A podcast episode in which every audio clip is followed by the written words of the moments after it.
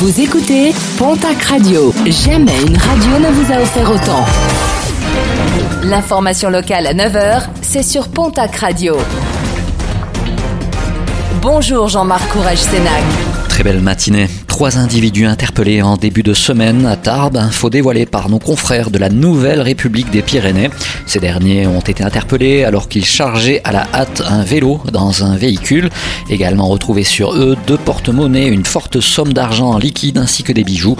Objets dérobés dans la chambre d'une dame âgée et alors qu'elle se trouvait dans son salon, l'une des personnes interpellées transportait par ailleurs sur elle une dose de cocaïne.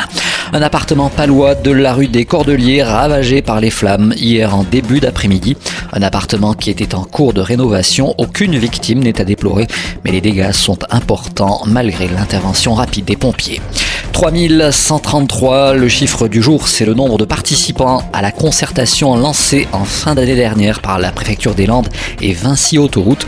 Une concertation sur la création de deux nouvelles bretelles entre l'A641 et la RD 817 prévue sur les communes de Peyrorade et d'Ortevielle. Parmi les participants, 48% de Landais et 36% de Béarnais et Basques. 70% de ces contributeurs se disent favorables au projet. Le programme sportif de ce week-end, rugby, 23e journée de top 14, l'avion bayonnais reçoit l'Union Bordeaux-Bègle demain samedi. La section paloise se déplacera à Agen en Pro D2, place à la 29e journée. Biarritz se déplace ce soir à Soyo-Angoulême. Autre déplacement, celui de Mont-de-Marsan à Béziers. Toujours en rugby, le championnat national. Le Stadeau se déplace dimanche à Aubenas. Autre déplacement, celui de Dax à l'Union Cognac-Saint-Jean. En basket, Jeep Elite, déplacement dimanche pour l'élan Bernay du côté de Cholet. En nationale masculine 1, l'Union Tarblour de Pyrénées se déplacera demain samedi à Lorient.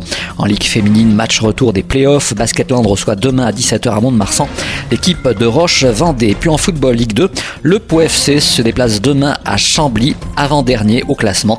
L'occasion d'engranger des points.